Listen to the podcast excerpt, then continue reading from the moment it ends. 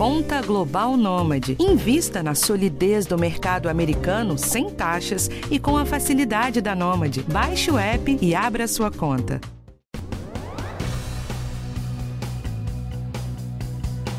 A cantora Madonna e o ator Estênio Garcia viraram notícia nas últimas semanas pelo mesmo motivo. Você ouviu falar? Os dois foram internados com infecção bacteriana.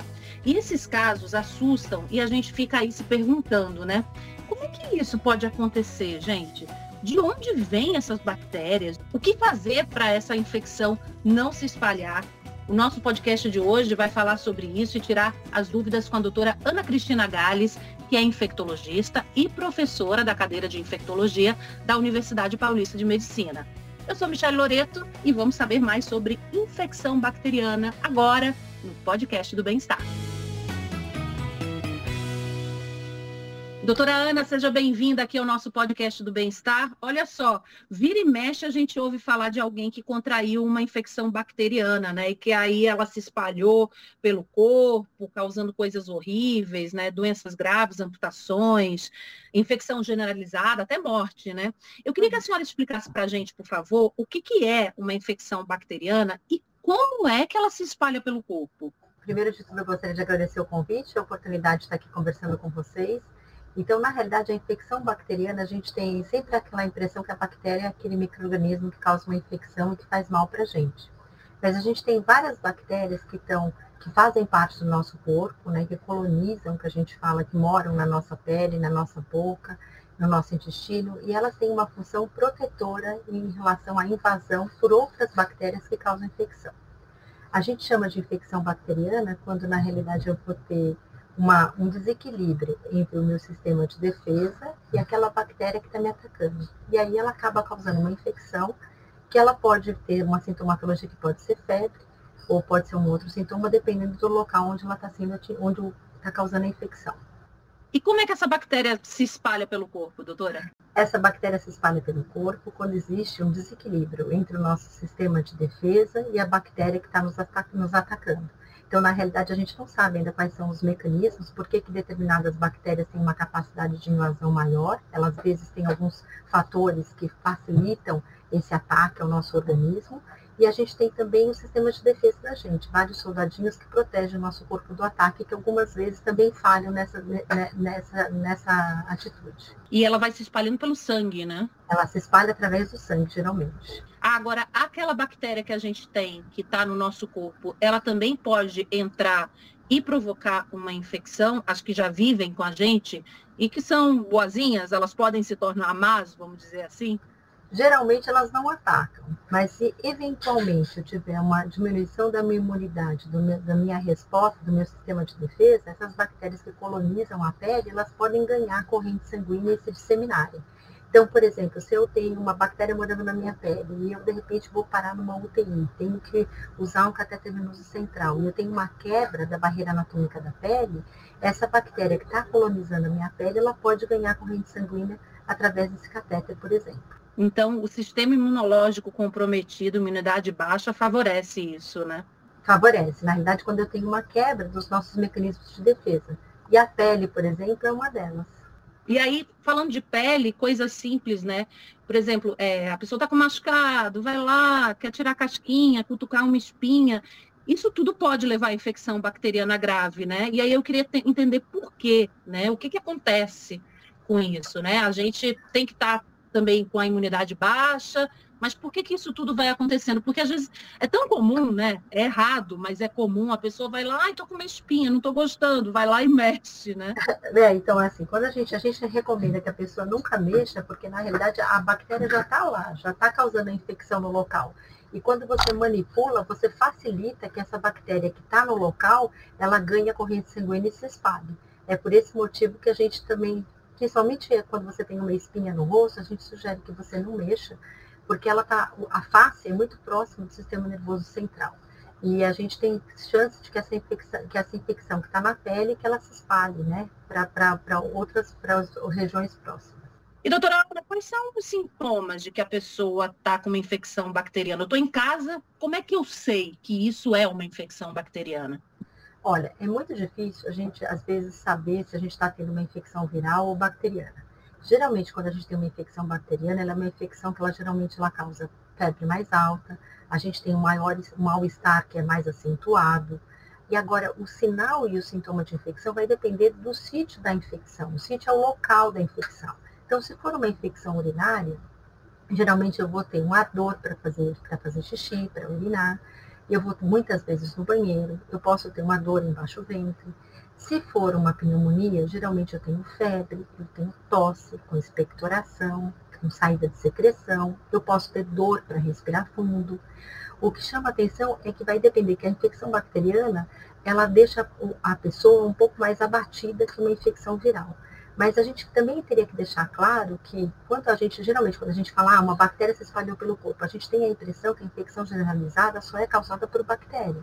Mas, na realidade, essa infecção que se espalha, qualquer microorganismo pode causar uma infecção que se espalha, que a gente chama sepsis, e que vai causar uma infecção disseminada e que vai levar a um quadro de febre, de queda de pressão, de aumento da frequência cardíaca, de dificuldade para respirar. Tudo isso acontece tanto numa infecção bacteriana quanto numa infecção viral.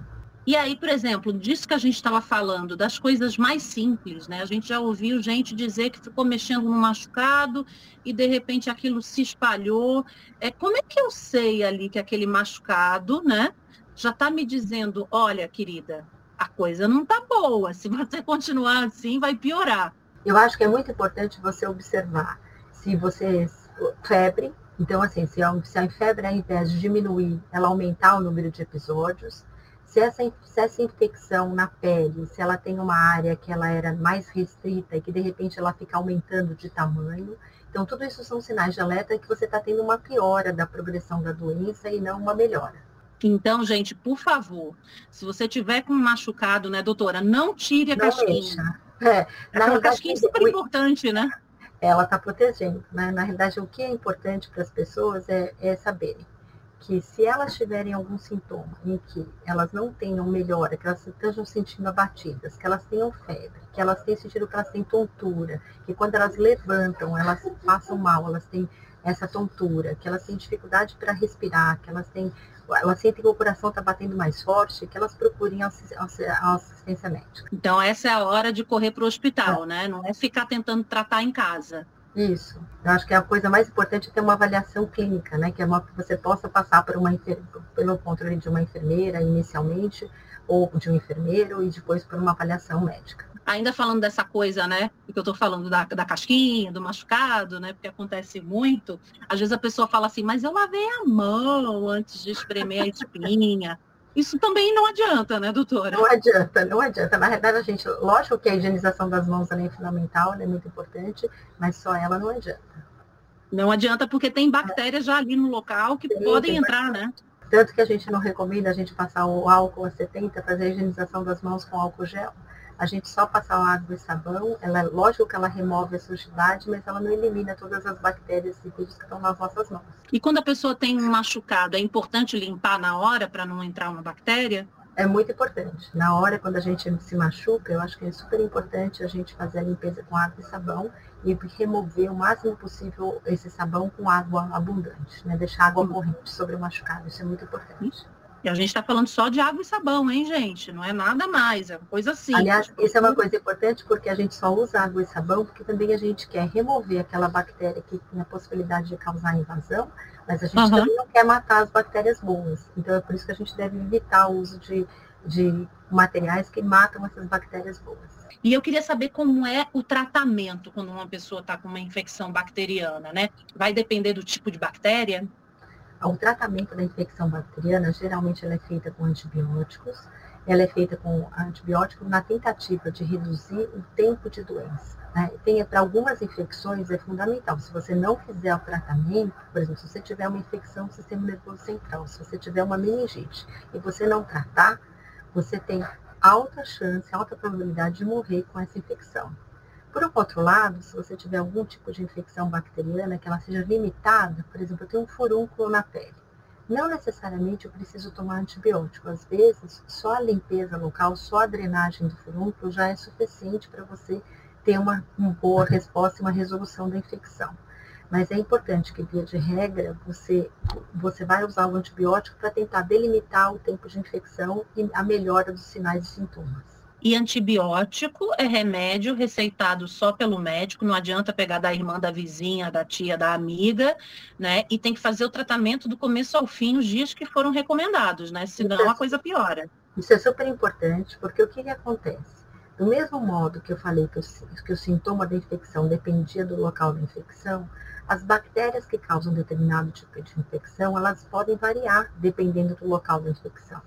Então, às vezes, se eu tomei um antibiótico para infecção urinária, não necessariamente esse antibiótico vai funcionar se eu tiver uma sinusite ou se eu tiver uma pneumonia. Então, o antibiótico ele vai ser direcionado, prescrito para o local da infecção.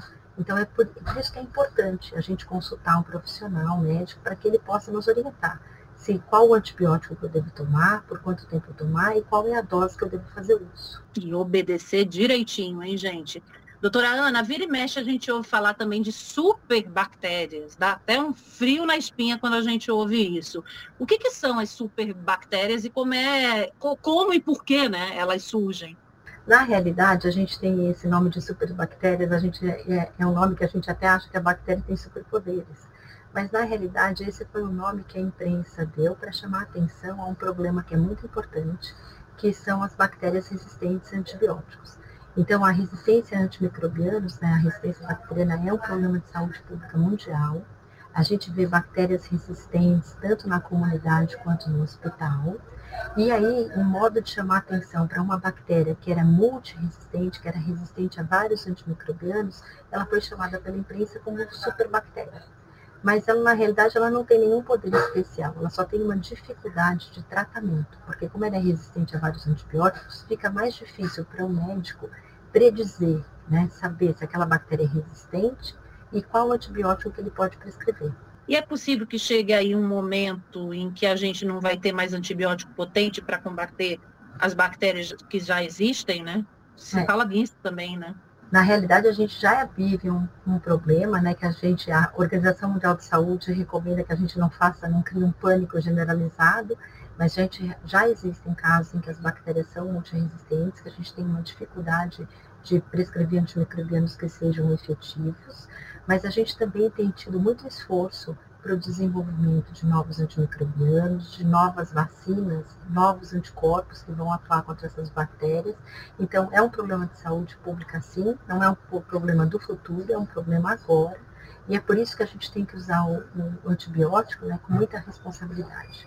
Porque a bactéria resistente, muitas vezes, ela já existe na natureza, mas o uso de antimicrobiano vai facilitar a seleção dessa bactéria resistente e vai facilitar também que ela se espalhe. Então, é por isso que a gente tem que ter muita responsabilidade para o uso de antimicrobianos, não só na medicina humana, como na medicina veterinária e em outros setores que também utilizam antimicrobianos, como, por exemplo, na agricultura. Recado dado, então. Doutora Ana, muito obrigada pela sua participação aqui no nosso podcast do Bem-Estar, viu? Imagina, eu que agradeço a oportunidade. Tomara que eu te, possa ter ajudado as pessoas a entender um pouquinho melhor a situação. Com certeza ajudou, doutora. E obrigada também a você que sempre acompanha o nosso podcast aqui do Bem-Estar. Toda quarta-feira tem assunto novo sobre saúde, qualidade de vida, sobre notícias aí que estão acontecendo no nosso dia a dia que mexem né, com a nossa saúde. Esse podcast teve direção de Karina Dorigo e Patrícia Carvalho, roteiro Michele Loreto e Washington Calegari, gravação do André Ladeira e edição do Guilherme Amatucci. Eu vejo você na próxima, tá bom? Se cuida, um cheiro e até lá!